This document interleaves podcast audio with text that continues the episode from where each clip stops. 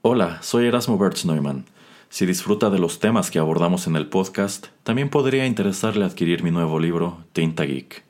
Consta de 55 narraciones inspiradas y ambientadas en las industrias del cine, el cómic y el entretenimiento en general. Encuéntrelo en librerías locales o escriba a nuestras redes para conocer el punto de venta más cercano. Gracias por escuchar. Disfrute el programa.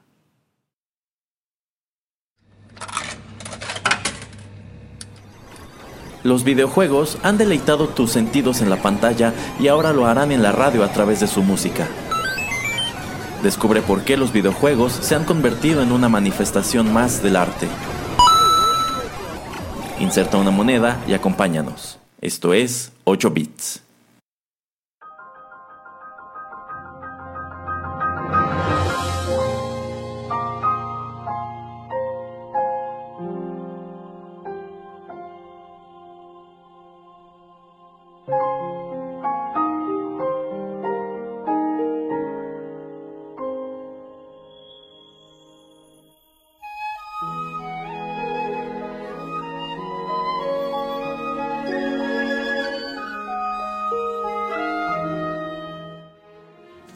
Amigos, ¿qué tal? Qué gusto saludarlos una vez más a través de estos micrófonos y darles la bienvenida a la emisión número 100 de 8 bits, un recorrido por los videojuegos a través de la música. Yo soy Erasmo y en esta ocasión tan especial, bueno, pues qué mal tino que en esta ocasión tan especial aquí tenga que estar también el señor Juanito Pereira. Y debería agradecerme que lo incluyo en esta emisión tan especial. De ninguna manera, señor Pereira. Usted, usted en algún punto de la historia de este programa se coló y nada más no hemos Ah, podido sacudirlo. Pero bueno, no me queda más que sentarme hoy a platicar con usted sobre el videojuego en turno, que tomando en cuenta que esta es la emisión número 100, pues decidimos que fuera un título que al menos para nosotros es muy especial y también muy llamativo. ¿De cuál se trata? Vamos a hablar eh, del primer juego de The Legend of Zelda. Exactamente, el primer juego, la primera entrega de pues la ya legendaria franquicia de Zelda que aparece en su, en su momento para el NES en 1986. Eh, esto no quiere decir que nos vayamos a enfocar pues totalmente en ese juego, yo creo que es inevitable mencionar al menos algunos de los que siguieron, pero al menos la música que escucharemos y la gran mayoría de los comentarios se centrarán precisamente en este juego original. Así que sin mayor preámbulo, vamos de una vez con música.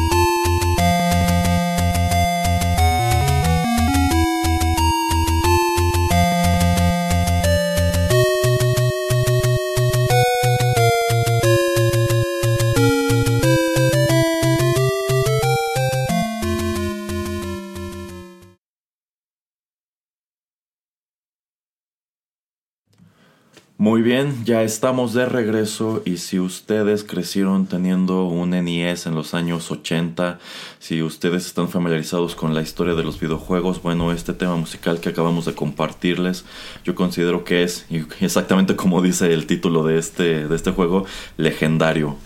es sencillamente el tema de, el título o el tema de entrada de The Legend of Zelda, que como les decíamos apareció en 1986 para el NES. Por supuesto que este juego fue musicalizado por Koji Kondo, quien pues se ha hecho cargo de la música de un buen número de entregas de esta franquicia. Y este, esta pieza musical en sí nos trae el tema o el motivo que termina por convertirse en el propio de la franquicia, un motivo que de hecho repite en casi todas sus entregas, e incluso es de notar cuando, cuando no aparece, no aparece allí, pero bueno, yo considero que en su momento de regreso en los 80, principios de los 90, cuando nosotros teníamos nuestro NES y ya fuera que nos hayan comprado este juego o lo fuéramos a rentar, yo creo que era una experiencia muy especial empezando por allí. Tú al introducirlo a la consola y pulsar el botón de power, pues lo primero con lo que te encontrabas era con, pues con esta pantalla, con esta pieza musical en donde estaba muy grande el título del juego y aparecía esta como catarata y aparecía este, la espada, que bueno, en aquel entonces era un diseño muy tradicional de espada. Y bueno, toda esta secuencia que aparecía a continuación que te pues ponía en la pantalla de una manera muy básica el planteamiento de, lo que estabas por experimentar y también esta lista de los distintos ítems o tesoros que podías ir encontrando a través de tu, de tu aventura. A ver, señor Pereira, platíquenos, ¿qué recuerda usted de este primer juego de Zelda? Híjole, eh, pues eh, a diferencia de usted, yo estaba muy joven como para cuando salió el juego. Entonces, este, de primera mano no, no, no lo recuerdo mucho. Em, yo sí tuve el primer Nintendo. Eh, digo, creo que usted también. Em, lo jugué muy poco, lo jugué muy poco en, en, el Nintendo original. Eh, por lo mismo de que, pues, eh, no era no era tan sencillo, no es que era difícil, pero no es que era tan sencillo, o sea, creo que exploraremos un poquito más acerca de la dinámica y de lo que iba el juego, pero para alguien que era tan pequeño como yo en ese entonces pues no era no era un Mario o sea no era algo donde nada más tenías que ir de la izquierda a la derecha de la pantalla saltar y se acabó no entonces eh, evitar obstáculos o destruirlos y, eso es todo. Em, entonces no, no me acuerdo mucho haberlo eh, jugado. El que más lo jugué sí fue después el de A Link to the Past un poco y, ya después cuando salen estos juegos pues en la consola virtual, virtual creo que es del Wii donde sí lo juego eh, y me gustó mucho. Y de hecho me gusta mucho porque eh, siento que la esencia de ese juego se ha mantenido mucho a través de los años.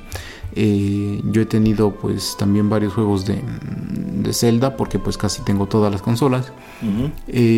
Recuerdo que más o menos en ese formato el primer juego que yo tuve eh, no fue el del Super Nintendo, sino fue el, de, el, del, Game Boy, en Game Boy Color, que es el de Link's Awakening. Y em, de hecho tengo el Link's Awakening, Awakening DX, porque creo que le, ponen un poquito de mejor paleta de colores, porque no era el, el, original, el original creo que sale para el original Game Boy. En fin, este entonces siento como la esencia de, esos dos juegos, bueno, de, Link's Awakening tiene mucho que ver con, con, el primero. Eh, y me gusta, ¿no? O sea, se me hacen juegos muy interesantes. Me gusta mucho que como la dinámica, las armas, eh, los jefes, este, los monstruos, este, más o menos la estructura general de estos juegos de tener dungeons, de eh, tener que buscar la espada, de tener, ya sabes, tu arco, etcétera, las bombas, etcétera. O sea, como que todo se mantiene. Y hay varias ocasiones donde hasta ciertos enemigos eh, repiten, que eso también me gusta, quitando eh, obviamente a Ganon pero eh, eh, enemigos o jefes que a veces aparecen o que eran algunos simplemente como enemigos y los promueven a, jefes en otros juegos. este, me gusta bastante. Y yo creo que este sí fue un juego muy especial. Nuevamente ya hablaremos de, de los por qué después, eh, cuando sale pero a mí siempre me ha gustado esta, esta serie. Eh, obviamente el paso más gigante fue Ocarina of Time porque pues obviamente salta el 3D. Eh, pero todo lo que tiene que ser o lo que tiene que ver con estos juegos en 2D siempre los he tenido, siempre me han gustado y siempre se me han hecho muy inventivos, entonces siempre me han gustado jugarlos. Eh, totalmente correcto. Eh, The Legend of Zelda es la otra gran franquicia que posee Nintendo. Por supuesto que la primera y más importante es eh, Mario. Pero bueno, si hemos de hablar de los grandes, grandes títulos de esta casa, en definitiva uno de los favoritos siempre ha sido precisamente The Legend of Zelda, una franquicia ya bastante longeva con un montón de entregas. Y como bien señala el señor Pereira, en todas ellas vas encontrando eh, pues muchos elementos de inventiva, van agregando elementos que te ayudan a que el nuevo juego sea distinto al anterior, sea más interesante, más atractivo, etcétera, etcétera. Me llama un poco la atención esto que comenta el señor Pereira de que él era muy joven cuando este juego aparece en el NES porque él es como 12 años más grande que yo. Pero bueno, eh, a mí sí me toca jugar esto extensivamente en el NES. Nosotros no teníamos este juego, lo rentábamos en el pues en el videocentro. Eh, y yo recuerdo que algo de lo que más llamó mi atención al momento de acercarme por primera vez a The Legend of Zelda, pues era prácticamente desde la presentación del cartucho. Eh, quizá hay quienes recuerdan que en el videocentro, cuando tú rentabas un videojuego, sí te daban la caja, la caja original. No es como posteriormente ocurre en el blockbuster, que solamente te daban el cartucho en una caja genérica de blockbuster y tú nunca veías pues la caja, el arte, si trae un instructivo o cosas así, entonces te lo daban en blanco. Y este videocentro en el cual nosotros, bueno, mis papás nos rentaban este, los juegos en aquel entonces, pues tenía una copia de Zelda eh, pues totalmente completa, porque te daban la caja y traía el instructivo, el mapa, que quiero que hablemos en un rato del mapa, y bueno, este era un juego muy, muy, muy completo, traía un gran número de cosas, pero también tenía la gran peculiaridad de que este cartucho en su lanzamiento original no era gris, como el resto de los que aparecieron para el NES, era de color dorado, era un color dorado pues brillante, muy bonito. Y pues en realidad era un juego que te decía muy poco de sí mismo en lo que era el arte de la caja y la etiqueta que venía pegada como tal en el cartucho, que solamente dice The Legend of Zelda, trae, trae un fondo igual en dorado, tiene un escudo plateado pues muy como de heráldica, que tiene dos corazones, tiene una llave y también trae un león rampante, que bueno, este es de los pocos juegos que tienen este tipo de elementos. Como esta es una, una entrega muy temprana, hay muchos elementos precisamente como de arte medieval, que conforme avanza la franquicia y empieza a convertirse en su propia cosa, pues van desapareciendo. Y eso es todo. No hay una imagen de Link, ni de la Trifuerza, ni de Gano, nada. Entonces, pues yo creo que empezando por ahí se te antojaba mucho. Y ya que lo colocabas este, en la consola y lo encendías, escuchabas este tema musical y te contaban de qué, de qué iba y veías todos los items que, que te aguardaban en la aventura, pues yo creo que lo hacía este, muy emocionante, sobre todo tomando en cuenta que este es uno de los primeros RPGs que aparecen para el, NES y hasta hoy se sostiene como una de las grandes franquicias de, este género. Eh, el juego fue desarrollado por Shigeru Miyamoto y Takashi Tezuka, pero bueno, a quien se le atribuye como tal el concepto de Zelda, el creador de los personajes como Link, la princesa eh, Zelda y, Ganon es precisamente Shigeru Miyamoto. Y a decir suyo pues este es un concepto que le viene a la cabeza pues partiendo del hecho de que él siempre ha tenido mucho interés como por el arte medieval, las historias medievales y quizá más en específico la leyenda del, del, rey, del rey Arturo. Porque bueno si estamos hablando de que pues Link a lo largo de sus aventuras siempre ha tenido que obtener de alguna u otra manera una, una espada y en algunos juegos en específico sí tiene que sacar su espada de una piedra. pues claro que son elementos propios de la leyenda del, rey Arturo.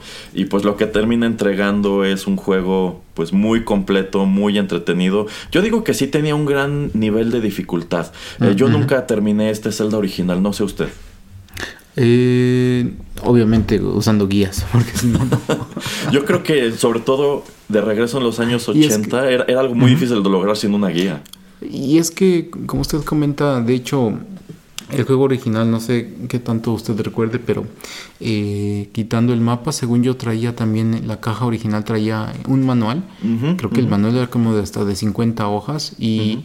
Eh, cada calabozo y cada cosa como que traía, o sea, traía literalmente ahí traía la guía para poder acabarlo. Entonces, si tú eras de esos afortunados que tuvo ese juego, yo creo que, em, pues, queriendo o no, tenías que usarla porque yo creo que había muchas puertas. Eh, como era el primero de su, de su género, de la manera en que jugarlo, o sea, este sí fue el primer open world, o sea, mundo abierto, el juego donde podías hacer lo que tú quisieras. Eh, obviamente las restricciones que te ponen es de es que aquí no puedes pasar si no sé no tienes la antorcha porque no puedes o eh, porque no puedes quemar este árbol no o no tienes el gancho o no tienes la flecha para pegarle a x o y. Obviamente esas restricciones te las ponen ahí y no es que no puedas llegar a ciertos lugares sino que simplemente no puedes eh, avanzar más pero digo eso por lo menos yo creo que nosotros estamos más acostumbrados, pero yo creo que siendo el primero, yo creo que sí mucha gente como que se ha de haber sacado de onda y yo creo que también eso es lo que lo hace tan mítico y lo que eh, habrán pensado los desarrolladores y también el señor Miyamoto en decidir poner un manual tan extensivo y tan detallado de decir, bueno, es que como esto es algo tan nuevo y que no, no queremos que la gente como que se desespere o, o, deje de, comprarlo o de jugarlo, entonces ¿por qué no les ponemos como que toda la guía para acabarlo? Eh, pero pues fue un juego tan pionero que es increíble, ¿no? Es como usted dice, es, es, un open world, es como el primer RPG, es, el primero de muchas cosas, ¿no? Es acción-aventura en tiempo real, etc. O sea, es muchas cosas este juego. Eh, y eso yo creo que eh, también por eso quisimos traerlo, ¿no? Para celebrar estos 100 eh, episodios porque pues eh, fue algo totalmente diferente. Sí, muy diferente. Estos objetos que mencionamos que venían incluidos en el paquete original actualmente son artículos de, colección muy valiosos porque pues era muy fácil perderlos. Tan solo este cartucho que nosotros eh, pues teníamos relativamente seguido en casa del videocentro. Conforme fue pasando el tiempo, ya solamente te daban la caja. Yo me imagino que conforme fue de mano en mano, había quienes ya no regresaron el mapa, ya no regresaron el manual. Pero efectivamente, como este era un mundo hasta eso bastante grande, para las posibilidades de una consola como el NES, sí era útil tener el mapa porque te ayudaba a saber a dónde tenías que ir o más o menos qué ruta seguir sin tener que estar acordándote todo el tiempo pues de qué pan, de cómo iban avanzando las distintas pantallas en las que se iba dividiendo este mundo de, de Hyrule. Este y pues sí sí era muy padre poder asomar a todo el arte que venía incluido este junto con junto con todo esto que pues era un arte muy básico pero que en sí también se convierte en el cimiento de todo lo que fue ya posteriormente el gran legendario del universo de The Legend of, Zelda. Entonces, eh, pues sí, yo creo que este fue uno de los grandes lanzamientos de, de esta consola.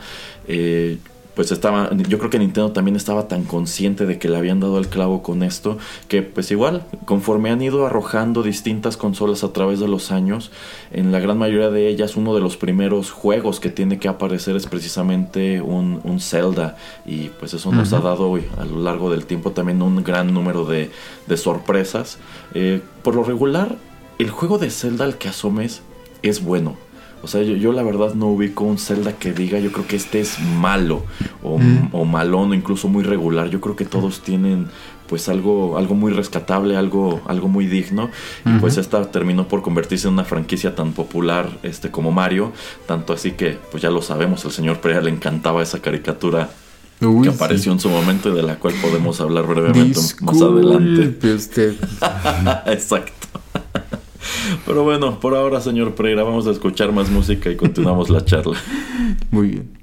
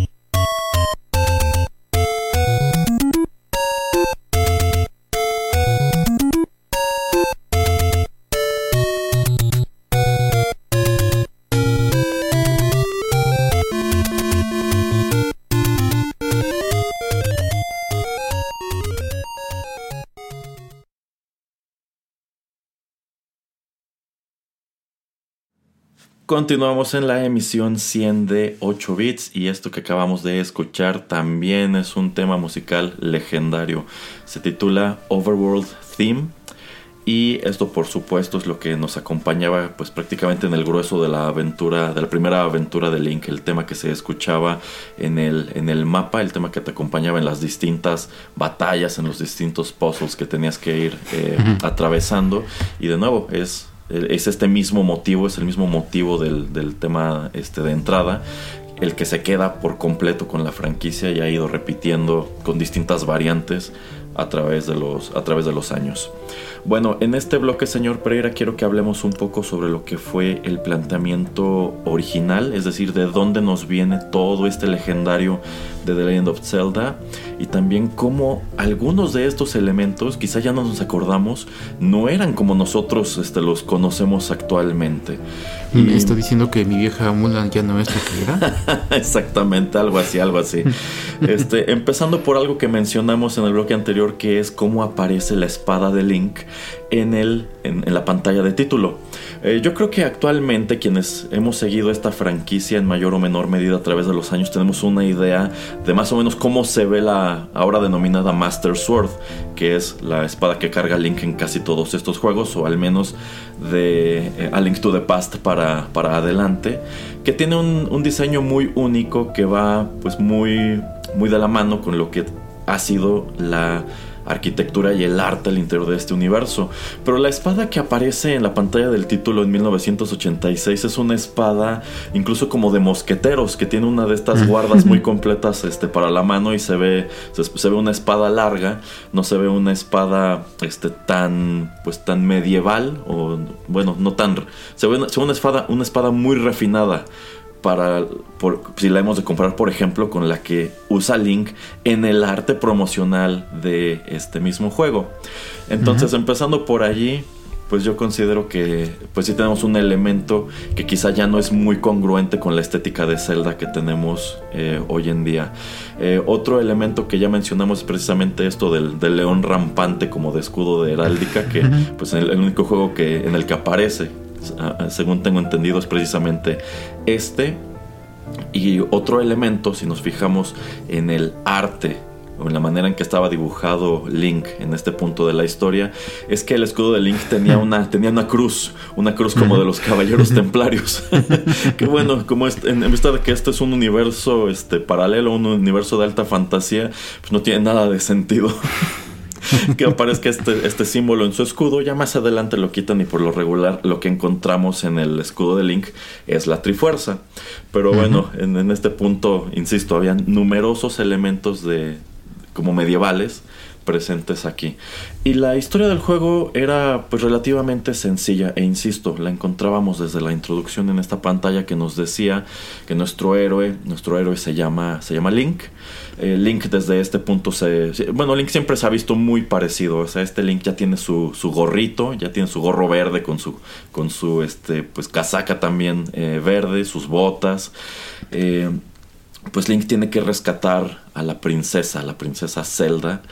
Eh, que ha sido raptada por el gran villano de este juego, que es, es Ganon, quien a su vez ha robado uno de los fragmentos de la Trifuerza, que es la Trifuerza eh, del poder. Y eso es todo lo que se nos dice. Link a lo largo de esta aventura tiene que abrirse paso por distintos calabozos dispersos por el mundo o el país de Hyrule. Tiene que recolectar los fragmentos de la... o los ocho fragmentos de la Trifuerza. Que eso, Ajá. que eso se hace raro, ¿no? O sea, ¿por qué ocho? ¿Por qué no nueve, por ejemplo? Eh, sí, sí, sí, es, es a lo que iba, porque de entrada eh, si hacemos, bueno, si nos fijamos en lo que es el lore actual de Zelda, la Trifuerza son estos tres triángulos y prácticamente de Ocarina of Time para acá lo que nosotros entendemos es que eh, Link, Zelda y Ganon cada uno posee uno de estos fragmentos. Y lo que sí nos viene desde el primer juego es que lo que Ganon tiene en su poder es la Trifuerza, pues precisamente de eso, la Trifuerza del poder, Zelda tiene la de la sabiduría y la verdad no me acuerdo cuál es el fragmento que tiene que tiene Link. Pero, ¿El coraje? No es coraje. Sí, sí, exactamente, la del coraje o la, del valor, que son las tres piezas de este, de este objeto. Eh, y nosotros tenemos una imagen de la Trifuerza como estos tres triángulos. Pero en este punto esa imagen no existía y la Trifuerza era presentada como un solo triángulo que estaba dividido en distintos fragmentos y esos fragmentos era lo que Link tenía que ir recolectando a través de estos calabozos para que una vez completado su fragmento pudieras abrir el último castillo que es en donde estaba Ganon, pelear con él salvar a la princesa y recuperar la trifuerza. Que, ojo, aquí en este punto ni siquiera eran tres triángulos, nada más eran dos. Entonces, eh, pues ese es un elemento eh, que ha cambiado. Y si decimos que Link, pues hasta hoy se ve muy parecido a esta imagen original que, que, encontramos en 1986, aunque hay unos juegos en donde se ve más joven, se ve más grande, etcétera eh, incluso en los juegos más recientes ya le quitaron el gorro y ya no es verde, ya es azul.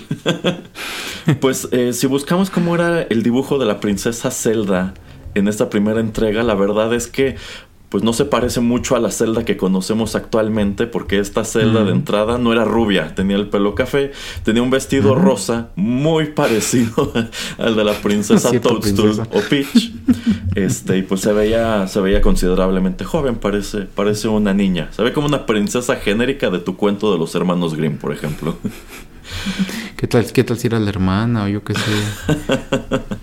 pues no lo sé, no lo sé. Ya posteriormente, me parece que Zelda empieza a ser rubia a, partir de A Link to the Past. Y más o menos el diseño de Zelda que tenemos hasta hoy es el de, es el de Ocarina of Time, que varía igual. lo que es Zelda niña y Zelda pues adolescente, joven adulto. Eh, y en el caso de Ganon, pues también tenemos un, pues un diseño de personaje muy eh, rudimentario. Eh, Ganon sí ha variado bastante a lo largo de la historia de la, de la franquicia, incluso eh, a partir de Ocarina of Time es donde meten el concepto de Ganondorf, que es como que su versión este, humana, por así decirlo.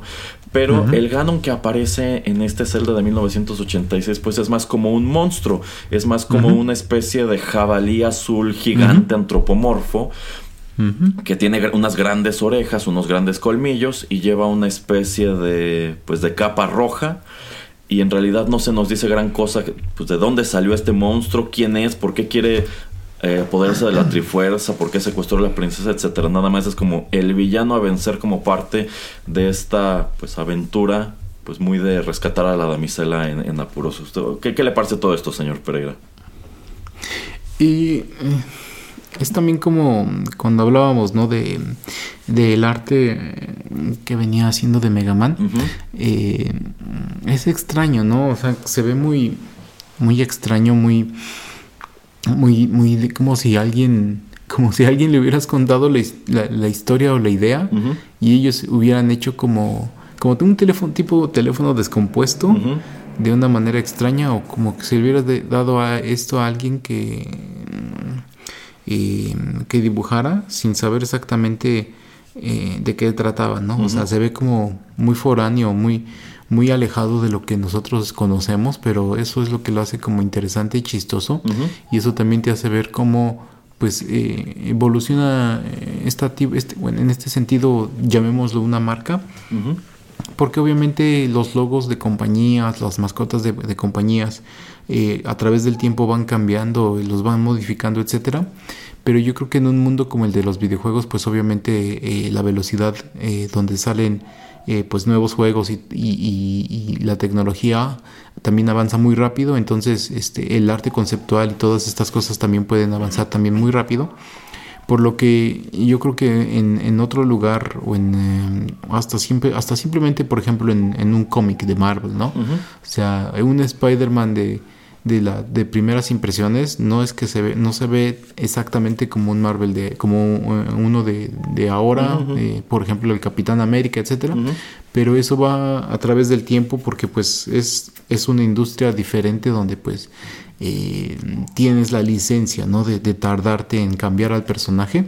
Eh, y en este sentido pues yo creo que el tener Nintendo Super Nintendo 64 todo eso en un, en un tiempo de 10 años, pues ya simplemente eso hace que puedas rápidamente o que tal vez tengas o te fuerces a, cambiar a un personaje así de, rápido.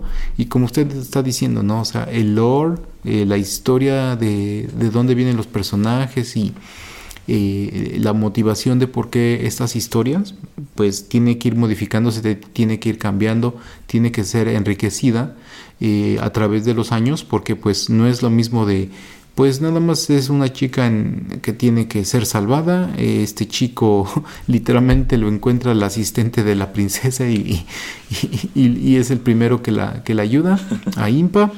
Así de, ay, entonces tú eres el bueno, Link. Así, vete, vete, vete, vete, toma, esto, toma tu escudo y tu espada y vete a salvar el mundo. Eh, así como que no. Y pues ya ves, ¿no? Que está un poquito como entremezclada y como que le han tratado de dar una línea temporal a todos los juegos. Entonces eso también lo ha hecho muy interesante. Pero regresando simple y rápidamente a lo que es el diseño del primer juego, eh, pues sí, como usted dice, ¿no? O sea, tal vez también en algún punto dijeron, bon, por ejemplo, la princesa no puede parecerse a Peach, entonces vamos a cambiarla radicalmente. Este, y tal vez lo que está diciendo, ¿por qué está utilizando una cruz? Este, Link no tiene sentido, vamos a poner la trifuerza. La trifuerza, ¿por qué es, se llama así? Porque es un triángulo, uno solo y tiene tres puntas, no. Vamos a poner tres triángulos, etcétera, etcétera. ¿Y por qué tiene que verse así de raro este nuestro, ajá, nuestro jefe final? Eh, vamos a también a cambiar un poco ahí la historia. Entonces, este son ese tipo de cosas que mm, a mí por lo menos no me causan o no me causaron tanto ruido esas primeras iteraciones de, de, Legend of Zelda tanto así como así me causaron un poquito más de ruido o, se me hicieron muy extrañas las primeras este, portadas de lo que todo fue de Mega Man. Entonces, este se me hace como un diseño muy japonés de ese entonces, de los ochentas, como de caricatura eh, japonesa de ese entonces. Entonces yo no lo, también no lo veo tan, tan, tan mal.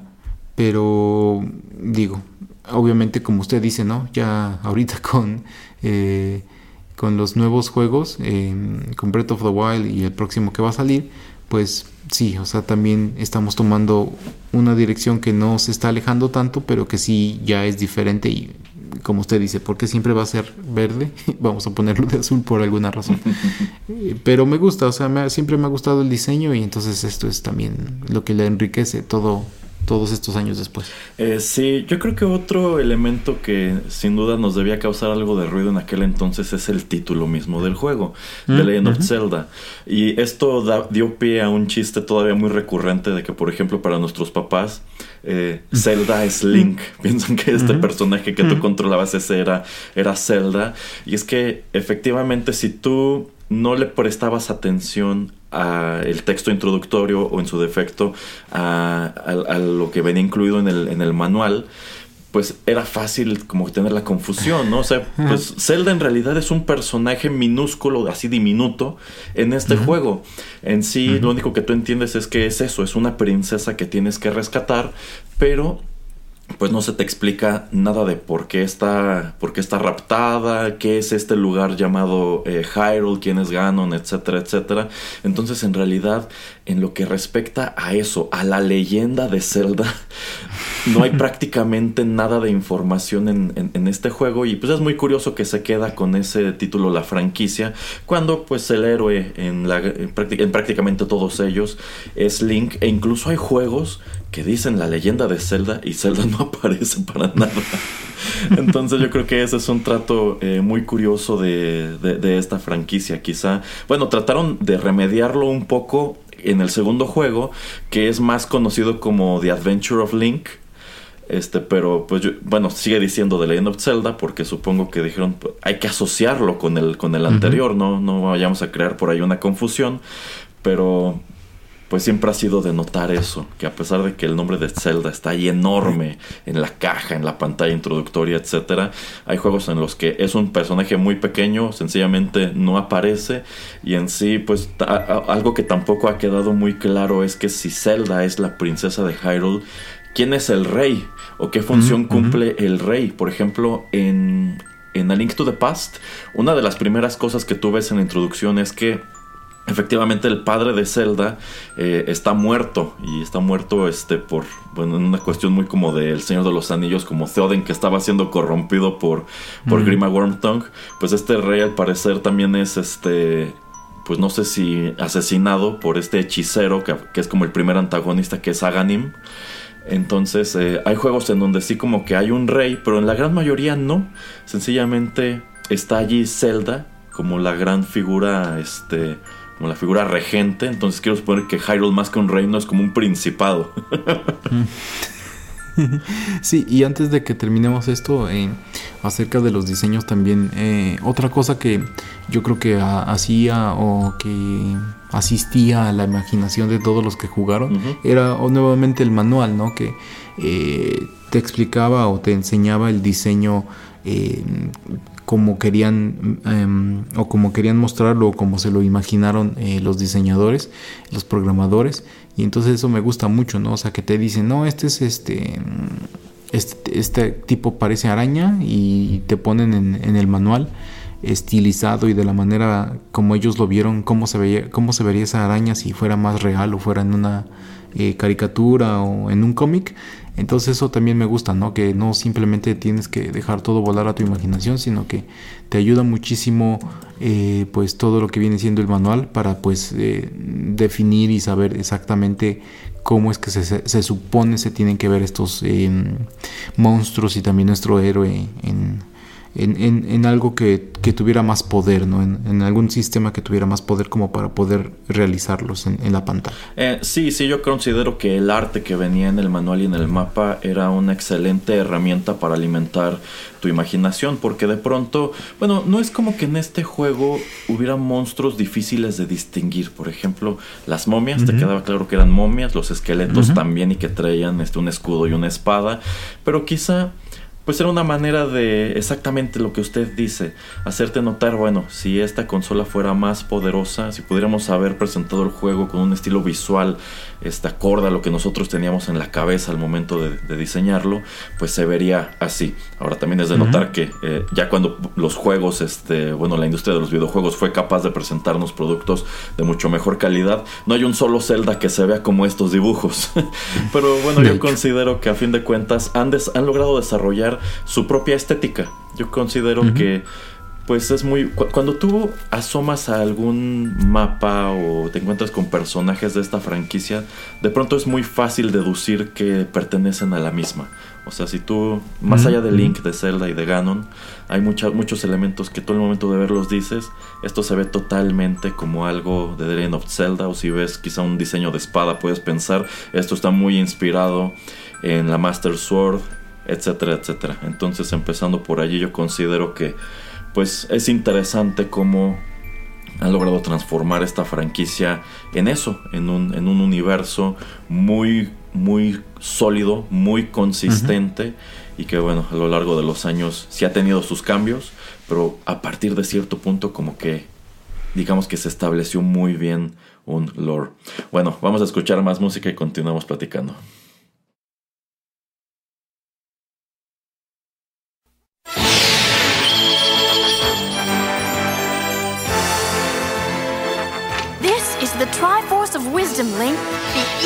Wizard Ganon has the Triforce of Power.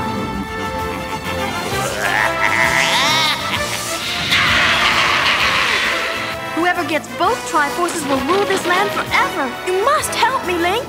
Hey, for you, Zelda, anything.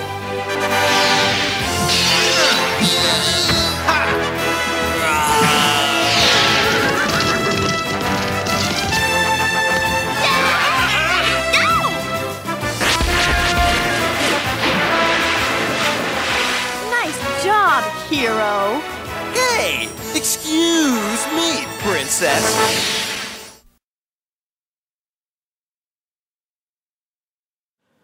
Ya estamos de regreso y esto que acabamos de escuchar, esto que acabamos de escuchar no tiene desperdicio y es que se trata nada menos que de el tema de entrada de la serie animada de The Legend of Zelda que formaba parte de The Super Mario Bros. Super Show que se transmitió en los Estados Unidos en 1989. Un show sobre el cual, si no saben gran cosa, pueden aprender muchísimo en esta, en esta misma lista de reproducción, en vista de que el señor Pereira quiso hacer todo un programa a propósito de todo lo que le encantaba de este, de este show que nos presentaba, pues tanto, bueno, nos presentaba las dos grandes franquicias de Nintendo, que eran precisamente Mario y también eh, Zelda. Que bueno, como parte de las variedades que nos presentaba el Super Mario Bros. Super Show, los días viernes, durante su breve corrida, nos presentaba un segmento animado de The Legend of Zelda. Y bueno, sobre su calidad, yo ya lo he dicho, yo considero que esto es horrible. Al señor Pereira no sé por qué le gusta.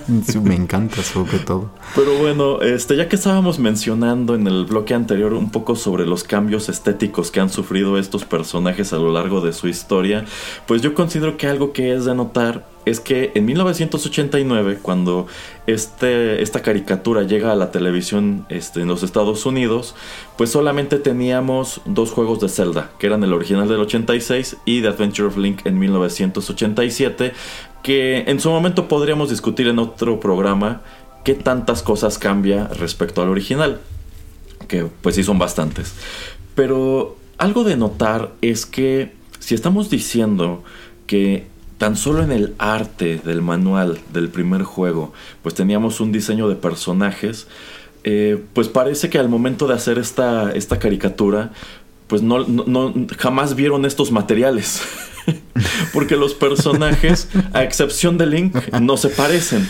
¿Por qué? Bueno, pues porque en esta, en esta caricatura encontramos a, este Link favorito del señor Pereira, que de entrada no es rubio, tiene el, pelo, cabello castaño, es, más alto de lo que se ve en el arte promocional del juego, y sí tiene su, su gorro verde, tiene su casaca verde, tiene sus este, como mangas y sus este, mayones este, cafés y sus botas cafés.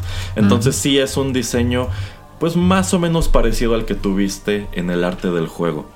Pero si hemos de hablar de la princesa Zelda, pues ya decíamos que en el juego aparece como. aparece con el pelo café, con este vestido rosa. Pero de entrada, esta Zelda. Eh, esta Zelda sí es rubia. Y de hecho, esta Zelda es rubia antes que aparezca la de, la de Link to the Past. Pero bueno, la primera rubia de los juegos fue esa. Este es rubia, tiene el cabello largo, eh, no usa vestido, sino que trae unas botas altas, trae, un pantalón rosa, trae un chaleco que parece incluso un chaleco como de mezclilla. De hecho. no sé por qué, y una blusa morada y trae su, su, tiara también. Y si Zelda se está alejando del diseño este de que, aparece en, en, el juego, yo creo que esto es todavía peor con Ganon. Porque bueno, el Ganon que nosotros conocíamos hasta ese punto es este que ya describimos, el que parece un jabalí azul gigante, antropomorfo, y trae una capa roja o incluso una armadura y su arma es una especie de tridente gigante también. Pero el Ganon que aparecía en esta caricatura, pues sí es efectivamente un jabalí antropomorfo, pero este no es azul, es amarillo. es, más o menos del, del mismo tamaño que el resto de los personajes y utiliza una túnica como entre azul y morada, este, como si fuera de algún, no lo sé, clérigo, una cosa así. Y pues nada, ya en lo, que, en lo que respecta al conflicto es prácticamente lo mismo. Ganon está tratando, bueno, tiene, un, tiene uno de los fragmentos de la Trifuerza y está tratando de apoderarse del otro. En este punto la Trifuerza igual solamente eran eh, dos triángulos. Y de ahí en fuera, digamos que este fue como que el primer gran salto estilístico que, dio la franquicia, pero tomando en cuenta que este, este show fue un desastre y solamente el señor Pereira lo veía. Uy, sí. pues es algo que termina por, por no quedarse. A ver, señor Pereira, platíquenos, ¿por qué le gustaba tanto esto? ya lo comenté en ese entonces que yo no veía este show, así es que yo no sé por qué me está tratando de enjaretar cosas que no. Este, pero sí, era un show que era muy divertido y obviamente supongo que pues alguien llegó con Nintendo y le dijo, no, vamos a, a poner a tus eh, propiedades más importantes eh, en, la pantalla chica eh, vamos a hacerlos como promocionales para que la gente se interese y quiera comprar tus videojuegos. Y pues es ganar, ganar, porque también nosotros en la tele tenemos comerciales y podemos venderles dulces, chocolates y juguetes a, los niños. Entonces, eh, pues es una buena sinergia. Em, y hasta ahí, ¿no? Pero lo que sí era el personaje de, de Link, sobre todo, era como muy jocoso, muy raro. Siempre se quería dar. siempre se son los calificativos que yo usaría, señor Pereira. Siempre se quería dar a, la, a, las, a Zelda. Exacto. Eh, entonces yo creo que él creía o pensaba que el salvarla o mantener a Ganon alejado es la manera en que él iba a entrar a la vida de, de Zelda de diferentes maneras. Entonces, sí, como que era también un show disque para niños, pero ese tipo de, mentalidades yo creo que destruyó a muchas a muchas mentes y sobre todo pues si ustedes no están para saberlo pero Erasmo así es así es así es este él cuando se aproxima a la gente del otro sexo ¿eh? así es que tengan cuidado si se lo encuentran en la calle mucho cuidado y cuéntenselo a quien más confianza le tenga Nada que ver, señor Pereira. Pero ¿saben que sí se adelantó esta serie al canon de los juegos? A ver. En que en esta serie Link ya tenía un caballo. Mm.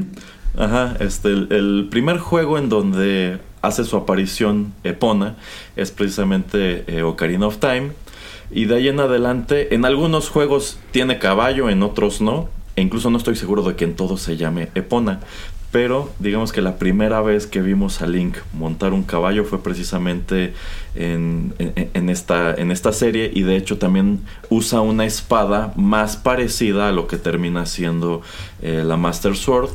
Pero algo que comenté en el programa que ya hicimos a propósito de este show, que sí me gustaba del mismo, bueno, de los dos, tanto de los de Mario como este de Zelda, es que, en primer lugar, sí usaban música que nos venía de los juegos. Es decir, este tema de entrada que adaptan Jaime Saban y Shuki Levi, eh, pues está basado sobre el tema de Zelda que escribe Koji Kondo este, y a lo largo de estos episodios también escuchabas música que venía directamente de los, de los juegos. Eh, otro elemento que me llamaba mucho la atención es que los efectos de sonido también eran los mm. mismos. es decir, cuando Link en esta caricatura disparaba los rayos de su espada, era exactamente el mismo efecto de sonido del juego de 1986, cuando recogía sus rupees y cuando destruía a los, a los malosos, eh, también eran los mismos efectos de sonido. Así que empezando por allí, al menos eso yo considero que estaba eh, muy bien y tan solo el uso de la música es algo que hemos criticado varias veces en este podcast, como hay un gran número de adaptaciones de videojuegos que pues a veces se desprenden de franquicias que tienen muy buena música y no tienen el tino de llevarse también la música a, las, a las adaptaciones. Pero bueno, digamos que este show para su época, pues sí tuvo dentro de lo que cabe algunos aciertos, pero pues fallaron en lo más importante que era darte como tal eso, un buen show. Aquí tenías a un Link muy tonto, muy torpe, y con el cual pues tú no querías identificarte porque pues e, e, eso, o sea, tú querías identificarte con el héroe, pero este no era un link, no era un link heroico. y sí era un link bastante bastante perverso como el señor Pereira. Uy, sí. pero bueno. Oiga, este eso de los planes que pues ya han circulado, ¿no? Que ya deben de tener como unos 5 años de, tener tal vez una serie eh, si no live action, pero sí crear una serie nueva de, de Zelda que a usted sí le, gustaría que por lo menos ahora que ya tenemos mejores productos eh, en, en, la tele que son basados en, en videojuegos, le, le, gustaría que lo retomaran, le gustaría que si no se fueran tanto en la dirección de Castlevania, me refiero a la sangre y, y el, eh, el, el horror, etcétera, pero que de alguna manera pudieran trasladar eh, lo que viene siendo Zelda eh, de una mejor manera a, una serie de televisión que tal vez fuera animada, que yo creo que sería lo mejor, así como eh, fue Arkane. ¿Le gustaría a usted o usted qué piensa? porque no sé, la verdad yo no sé si existe como la manera de poder tener un programa que se mantenga o que se sostenga simplemente con estos personajes, porque obviamente no es que haya tantos personajes secundarios que hayan participado mucho en todos los juegos, pero pues ya, ya ve, ¿no? Que hicieron este intento ahí en el, en el Super Mario Super Show. ¿Usted cree que ya es tiempo de tratar de explorar o de tratar de lanzar algo nuevo? Eh, yo considero que incluso ya se tardaron mucho. Efectivamente comentábamos en alguno de los programas que hicimos a propósito de la serie de Castlevania que sentaba un buen precedente de que en la animación, bueno, de que podía trasladarse eh, el concepto de estos juegos a una buena serie animada y si fueran a hacerlo con Zelda, pues igual estoy de acuerdo, tendría que ser animación. La verdad es que yo nunca he visto este universo como algo viable en, en live action y yo considero que pues si lo van a adaptar en una serie y no en una película, que quizá sería mejor hacerlo en serie y no en película, pues no, la tienen tan difícil, solamente tienen que enfocarse en un juego en específico y tendrían que agarrar alguno de los que sea más rico en historia, como precisamente Ocarina of Time. Y yo considero que este pues antes ya tuvieron un ejercicio muy interesante que fue cuando sacaron en Japón estas adaptaciones de algunos juegos de Zelda al manga como Mayoras Mask y como este no me acuerdo si fue de Wind Waker pero son como cuatro o cinco juegos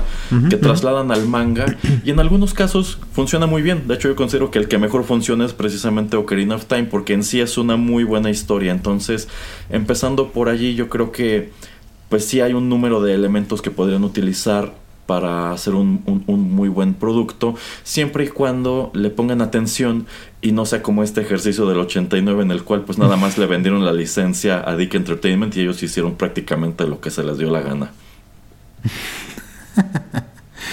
Sí, sí, no, entonces, eh, no sé, siempre son rumores. Yo digo que mm, se van a esperar a que salga la nueva película eh, de Mario y ya después de ahí yo creo que van a van a, van a, empezando por allí por ejemplo empezando por la película de Mario yo considero que ese es un producto que está por verse qué efecto qué efecto tiene. Porque yo considero que lo que han presentado hasta ahora es visualmente muy atractivo porque se ve totalmente como los juegos, incluso con un poquito más de rendereo. Nada más toman algunas decisiones estilísticas como en el caso de la, de la princesa, que le quemen un poquito la cara para que se parezca más a, Anya, saludos Anya, este, o que cambien también a Donkey Kong para que se vea más caricaturesco en vista de que la voz es Seth Rogen, y es un producto al cual que yo al que yo considero algo que le está pegando es eso de que trata de que le metieron un elenco de voces de celebridades que era totalmente innecesario. Yo por ejemplo considero que si vas a hacer una serie de Zelda uno de tus principales obstáculos es el hecho de que Link históricamente ha sido un protagonista mudo, igual que Mario. Entonces, este, no lo sé. Si fuera un producto de Zelda que hicieran, por ejemplo, a partir de un este presunto éxito de la película de Mario, no estoy seguro de que me gustara, de que me gustara mucho que me presentaran un Zelda con un elenco de eso, de, voces de celebridades. Cuando, insisto, Link nunca ha tenido voz más allá de estos grititos que hace en los juegos, ¿no? No sé si, bueno, ya para no alargarnos, alargarnos mucho, pero no siento que se preste mucho Legend of Zelda como para hacerlo película, entonces yo creo que ahí evitaríamos el utilizar voces de actores famosos. Yo creo que se presta más a contar una historia eh, de 10 episodios, de, aunque sea de media hora, pero que sean 10, 13 episodios y hacerlo por temporada. Y lo bueno es de que tienes tantos eh, juegos, tanta historia que si quisieras te pudieras nada más enfocar en un juego por temporada, llamámoslo temporada, eh, y si te funciona bien y si no, pues lo, lo cancelas y se acabó, pero tienes una historia contenida que tiene un principio y un final. y listo, porque pues así es como son los juegos, ¿no? Es este, te trasladas a otra época con otro link en casi todos. Entonces yo creo que ahí sería una manera interesante de poder explorar eh, todo este mundo. Sí, sí, pero incluso es una gran curiosidad que aunque en su momento sí deciden hacer otras caricaturas de Mario, igual de malas que esta, original, pues nunca se han atrevido a llevar Zelda otra vez a la, a la animación. Y yo considero que esto obedece en buena medida a que pues esta debe ser una, bueno, en sí es una de las franquicias consentidas de Nintendo y lo último que quieren es quemarla con un, con un mal producto, ¿no? Pero bueno, vamos a escuchar otra canción y ya regresamos.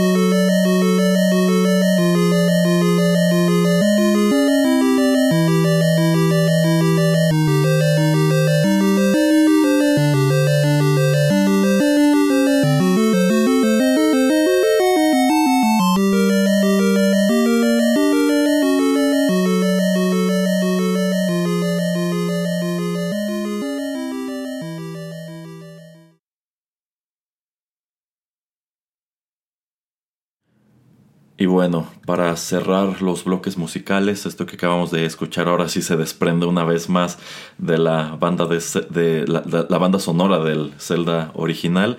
Esto es Dungeon Theme, el tema musical que se escucha en los distintos eh, castillos o calabozos que atraviesas como parte de tu, de tu misión, que todos tienen el mismo tema musical excepto por el último, que es el castillo en donde están Ganon y la princesa eh, Zelda. Y la verdad es que mirando en retrospectiva, algo que me decía el señor Pereira al momento de pues proponerle que habláramos sobre este tema es, es que la música de, este primer juego de Zelda es, muy poca y toda se lupea bastante pronto. Así es. Pero bueno, estamos hablando de que en 1986 esta era una consola que todavía estaba en pañales, apenas estaban explorando pues qué tanto juego podía, podían sacarle. Y sí, la verdad es que la música de este primer juego de Zelda se reduce a 3, 4, 5 temas y párale de contar cuando actualmente tenemos juegos de Zelda que con, muchísima música, que no tienen que sujetarse nada más al motivo principal, sino que incluso elaboran sobre él de distintas maneras. Y digamos que tenemos productos pues ya más grandes y más ricos, pero esto es regresarnos a cuando esto apenas empezaba y ni siquiera tenían la certeza de que fuera a ser eh, exitoso como terminó por serlo, ¿no? Sí, y de hecho, algo que quería comentar, tal vez es bueno que lo haya dejado hasta ahora, es de que sin embargo, eh, aunque sea poca la música y, aunque eh, las melodías no duren tanto, eh, tanto la música como también los efectos especiales y otra y también muchos de los diseños o de los principales conceptos o los conceptos básicos del diseño de varios personajes, así como los principales como los monstruos, se repiten y se reusan. Y, y yo creo que esta también es música que juego que juegues de Zelda está y está... y, más allá de eso, esperas encontrarla. Ah, ajá, efectivamente. Y, y, para mí no, no, no se me hace como ni repetitiva, ni aburrida, ni nada. O sea, como que construyen sobre de ella. Y obviamente cuando vas cambiando de sistema, pues la música es más refinada, la, la cambian, la modifican, etcétera. Entonces eso también se me hace muy interesante y, y muy valuable, ¿no? Que, que, que a, alguien se le ocurrieron estas, estas melodías y que aún tantos años después las seguimos escuchando. Entonces eso a mí me gusta mucho, la verdad. Eh, sí, sí, eso es algo, pues es algo padre de esta franquicia que termina por convertirse en algo memorable hasta la música. En su momento algo que se criticó mucho de Breath of the Wild es que efectivamente es un juego que decide presentar una banda sonora totalmente nueva, no tiene el motivo principal de, Zelda, pero bueno, ese juego tiene otros tantos valores. No es que la música de ese juego sea mala, sencillamente es diferente y es que nos hemos acostumbrado a que en algún momento se tiene que escuchar esa melodía pero en ese juego sencillamente eh, no lo hace. En sí yo considero que es un juego bastante, híjole, como que desafiante en cuanto a eso, a que decir romper con un número de elementos que ya estaban estandarizados, como la música, como el color de la indumentaria de Link, como la relación entre Link y Zelda, pero bueno, eso lo podemos desmenuzar otro día. Eh, pues ya para ir terminando con el Zelda que compete a este, a este programa, pues quiero que platiquemos sobre algunos elementos muy característicos que en su o han saltado como tal a la cultura pop y se han convertido en algo muy entrañable para la comunidad gamer y también unas cuantas peculiaridades que tuvo este juego y que otros que le siguieron ya no. Y empezando, pues digamos que podemos empezar por el principio. Eh, este es uno de estos pocos Zelda que tienen como tal una secuencia de entrada, aunque aquí, insisto, no es una secuencia, es nada más una pantalla con texto que te cuenta pues muy pormenorizada la historia y también tienes tu lista de, de, items. Entonces, este digamos que te spoilea un poco de qué es lo que tienes que encontrar o qué es lo que, lo que vas a, encontrar. Y encontramos como tal algo que fue recurrente en los primeros juegos, que es que para darle riqueza, pues no es como que hubiera muchísimos items, sino que en algunos casos nada más son items que tienen un palette swap, que cambian de color. Por ejemplo, el boomerang. El primer boomerang que encuentras en este Zelda es café porque entiendes que es un boomerang de madera, pero después encuentras el boomerang mágico que ya es como plateadito, puede volar un poco más. Los escudos que también cambian de color. Este las velas, que aquí tenías una vela azul Ah. y también una, una vela roja. Y pues, eh, por ejemplo, en el A Link to the Past también se da un fenómeno similar porque puedes cambiar el color del, del boomerang. Tienes el cetro rojo, el cetro azul y otros elementos eh, de este tipo. Pero también algo muy llamativo de este juego es que cuando tú empezabas una, una campaña nueva, eh, este es el- me parece que es el único Zelda en donde Link empieza su aventura totalmente desarmado. Es decir, cuando tú tomas control del personaje, no tiene espada, no tiene escudo, no tiene bombas, no tiene... Bueno, el escudo creo que sí lo tiene, pero no tiene nada en realidad.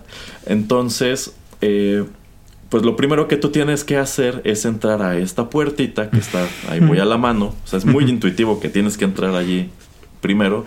Y te aparece esta legendaria pantalla en donde está este, pues este personaje anciano que nunca se ha revelado quién es. Exactamente estos hombres que aparecían en el juego, Es en estas mercader. cuevas. ¿Quiénes son? ¿Por qué están allí? y pues te dice esta icónica frase de It's dangerous to go alone, take this.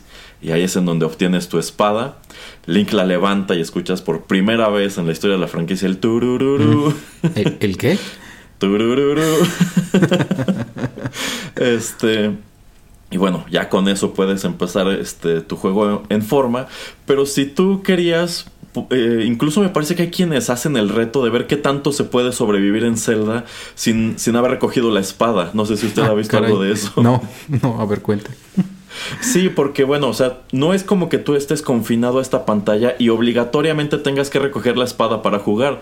Tú puedes irte a la derecha, a la izquierda, para arriba o para abajo y explorar el mapa sin espada.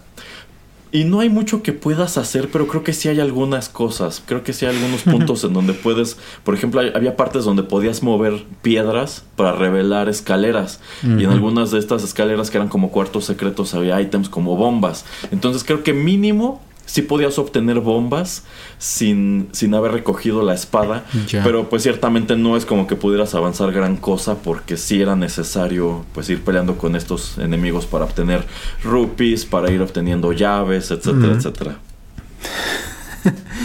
Qué chistoso. Creo que no me acuerdo si en eh, Link's Awakening tienes que caminar una o dos pantallas. Eh, estás en la playa porque llegas a la playa, naufragas.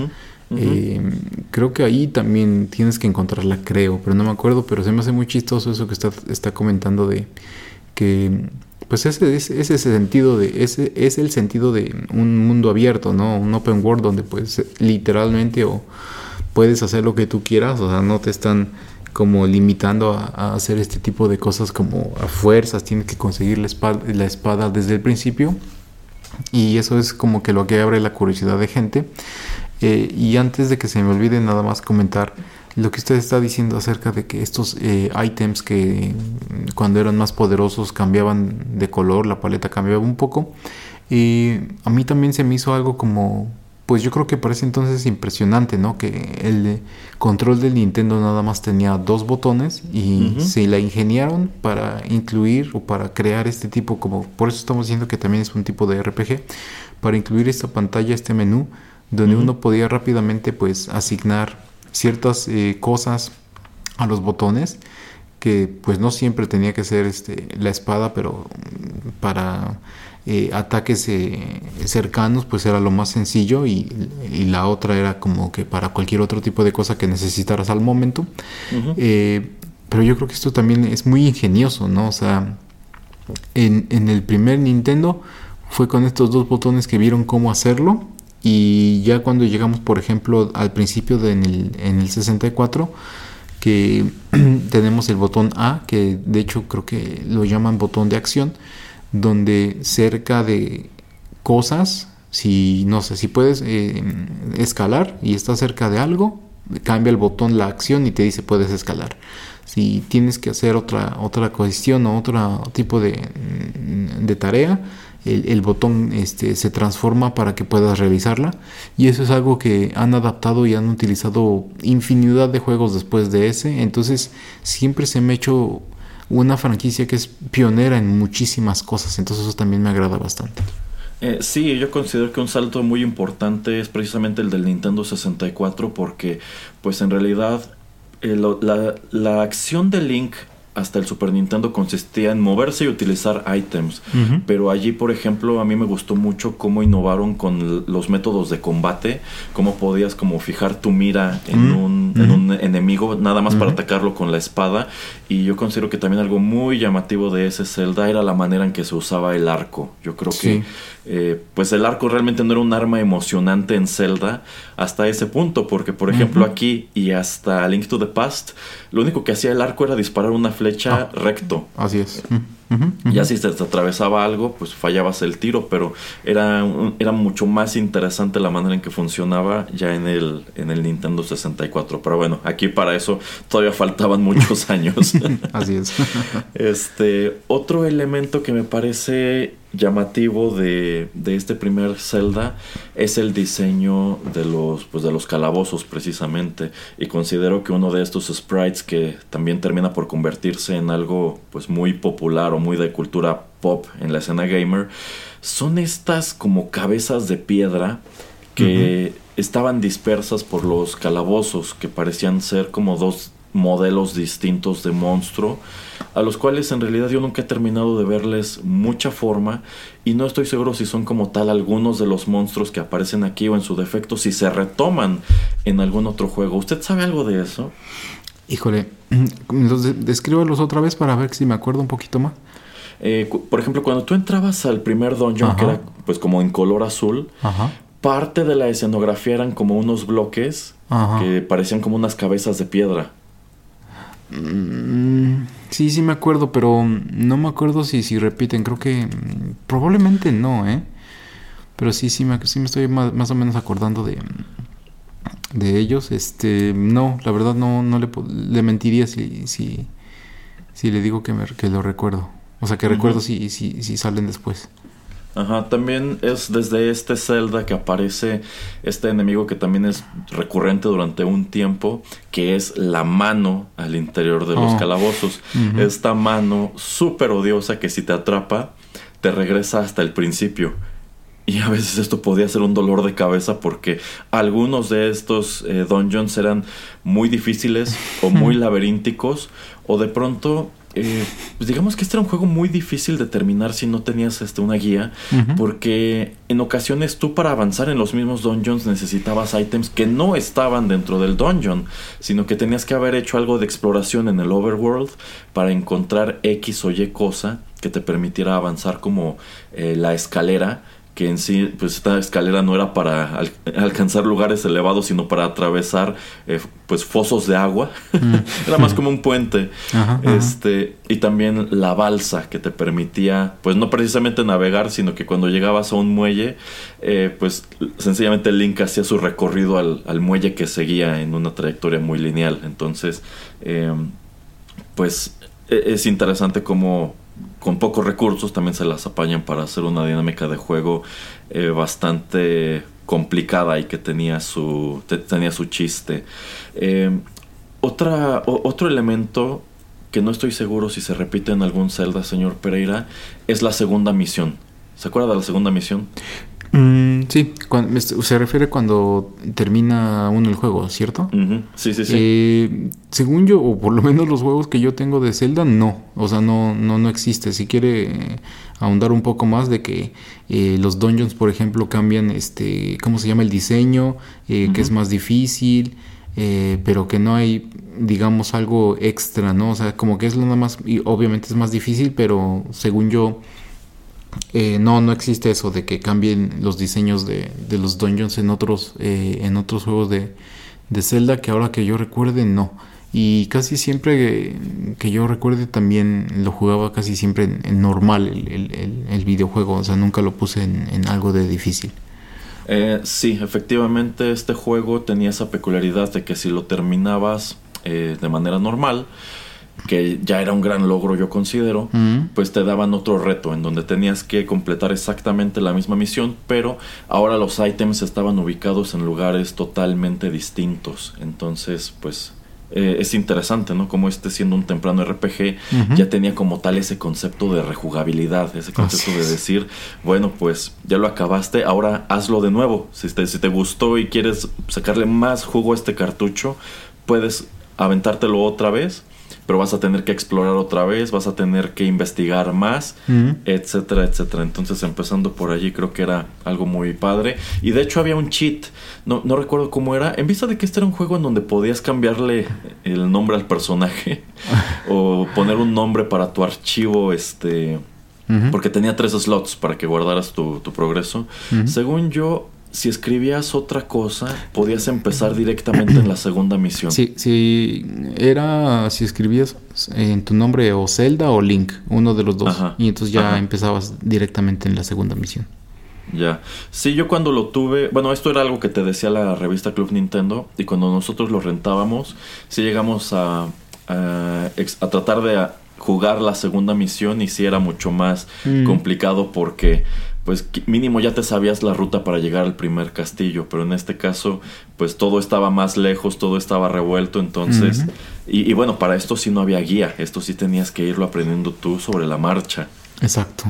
Sí, y creo que eh, de las pocas cosas que también podemos decir es que aunque fuera un mundo abierto, o sea, cuando ya vemos el mapa hoy en día no es un mapa gigante, pero pues como ya estábamos comentando, ¿no? Que eh, se las ingeniaba como para tener eh, puertas secretas, este, que tenías que utilizar una bomba en cierto lugar de la montaña para abrir una, una cueva secreta, este, que encontrabas escaleras que iban hacia eh, a- algún lugar eh, cuando tenías que mover ciertos bloques, este, el tener que estar buscando llaves para abrir puertas en los eh, calabozos y lo que siempre, mm, una de esas cosas que, que yo creo que han seguido el juego a través de los años eh, en los calabozos son dos cosas, que es el mapa del calabozo y el compás del calabozo, que ya como que te lo esperas que esté ahí, ¿no? Entonces eso también como que para mí lo hace interesante.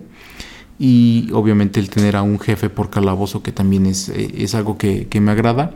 Y rápidamente para hablar de, de ellos, los que sí me acuerdo mucho y obviamente yo creo que el que es este más icónico, no porque sea wow, pero como que el que ha salido en muchas portadas en pósters fue era el primero que o el primero que uno podía encontrar, que era el Aquamentus, que era este como tipo no Dragón. dragón, ajá, como tipo dragón verde. Eh, había otro después que era como de tres cabezas, pero no, yo digo el primero. Y el que sí repite por lo menos en algunas ocasiones y, y donde más me acuerdo es en el 64, que es el Dodongo, que es este como tipo, yo lo veo como tipo Triceratops o como tipo dinosaurio. Y también con el 64 como en este había que aventarle bombas a la boca. Entonces eso me, me- me fascina y supongo que si tú fueras alguien que jugaste en el 86, 86 este primer Zelda y sabías cómo derrotarlo y después 10 años después jugaste Ocarina y viste o sabías que tenías que hacerlo de la misma manera, yo creo que hubiera sido como increíble, ¿no? O sea, la transición de, de, de bits de 8, 16, 64 y ver esta, esta, o sea, esta transformación tan canija, yo creo que increíble. Eh, sí, sí, efectivamente estos, es- eh, bueno, sobre todo este jefe del Dodongo es uno que va, que va repitiendo y es que yo considero que además de que tiene un nombre muy, pues muy pegajoso, también el, también el diseño es, es llamativo. Yo me, yo me acuerdo muchísimo, pues sí, de este primer dragón que usted eh, comenta que es este pues como un dragón muy estándar, más adelante hay uno más difícil que tiene eh, tres cabezas. También había otro que era como una de estas arañas que te brincoteaban en la montaña, Ah, pero gigante y tenía un gran ojo en el centro de su cuerpo. Y otro que era, bueno, yo le veo como forma como si fuera, fuera una especie de planta carnívora de cuatro cabezas Sí, sí, que sí. era como que era como de color azul y de Ajá. hecho su calabozo tenía ligeramente como una temática de desierto. A lo Mm, largo de la historia de Zelda ha habido varios este, calabozos o stages que son como de desierto y este es el, el primero de ellos. Y pues bueno, ya si, lograbas abrirte paso a través de todo esto, llegabas como tal a Ganon, que como tal, si ustedes ven un gameplay o algo así, pues la verdad, comparado con estos otros jefes era bastante sencillo, porque todo lo que tenías que hacer era dispararle la flecha de plata cuando apareciera, porque era este Ganon que pues nada más aparecía, desaparecía y Mm, atacaba aleatoriamente, pero al parecer ya era como una batalla muy muy sencilla, tomando en cuenta pues todas las penurias que habías atravesado antes de llegar a él. Y eso sí, este Zelda tenía un final pues bastante parecido al del primer Mario, un final en donde sencillamente llegabas a una pantalla como de felicitaciones, rescataste a la princesa. No me acuerdo muy bien si como tal Zelda hacía un chiste parodiando esto de que la princesa está en otro castillo. Pero pues era un final bastante, bastante sencillo y quizás hasta un poquito anticlimático tomando en cuenta el, el nivel de aventura que enfrentaste antes. Mm, es que también lo vemos con estos ojos de muchos años después, ¿no? O sea, yo creo que en ese entonces, pues tal vez no... no. Y más cuando tuviste en el Super Nintendo, en A Link to the Past, un final como de 10 minutos. Exactamente.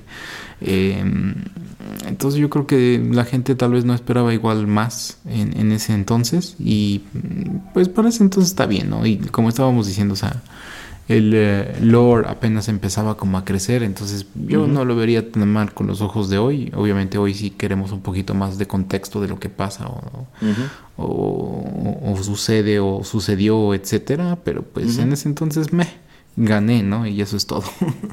sí, exacto, gané y eso es todo.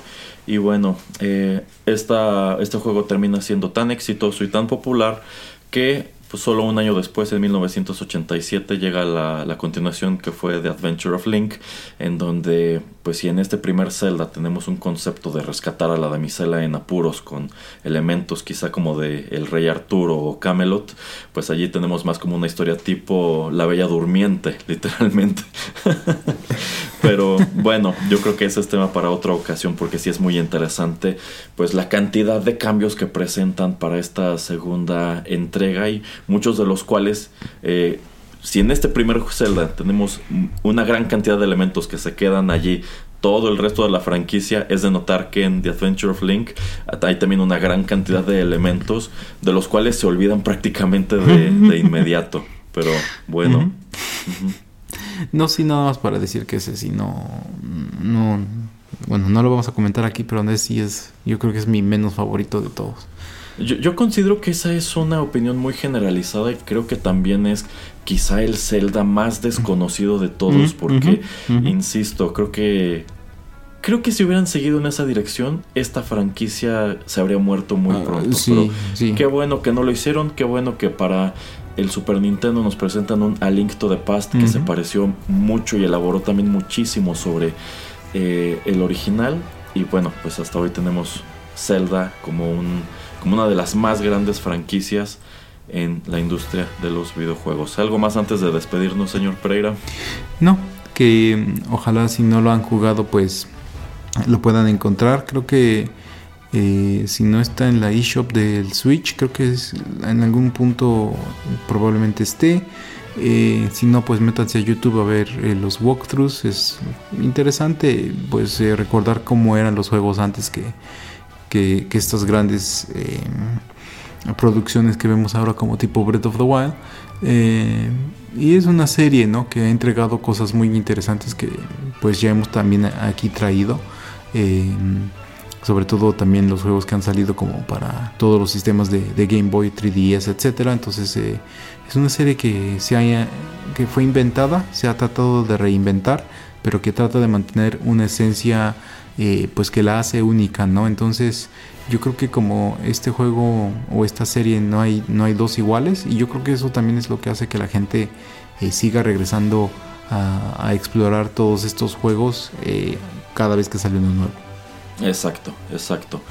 Y es con estas reflexiones que llegamos al final de la emisión número 100 de 8 bits. Muchas gracias por habernos escuchado hoy y en todas las anteriores. Eh, ya lo saben, aquí el señor Pereira y yo pues tenemos para ustedes contenidos nuevos prácticamente cada semana y estén atentos a 8 bits que igual para lo que sigue, para las siguientes 100 emisiones, tiene igual títulos muy interesantes. Por ahora es todo, les recuerdo que pueden escuchar la totalidad de los contenidos de Rotterdam Press en apps como Spotify, iTunes, Tuning Radio y también pueden consultar nuestro catálogo completo en nuestra biblioteca de SoundCloud. Una vez más, gracias, se despiden de ustedes a través de estos micrófonos el señor Juanito Pereira y Erasmo. Hasta la próxima.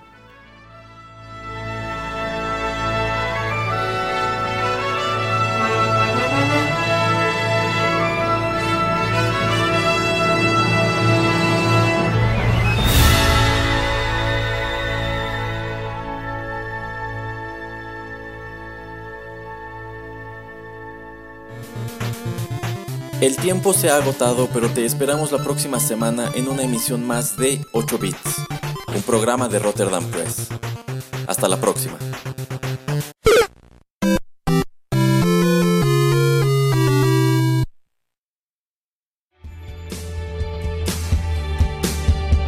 Estás escuchando Rotterdam Press.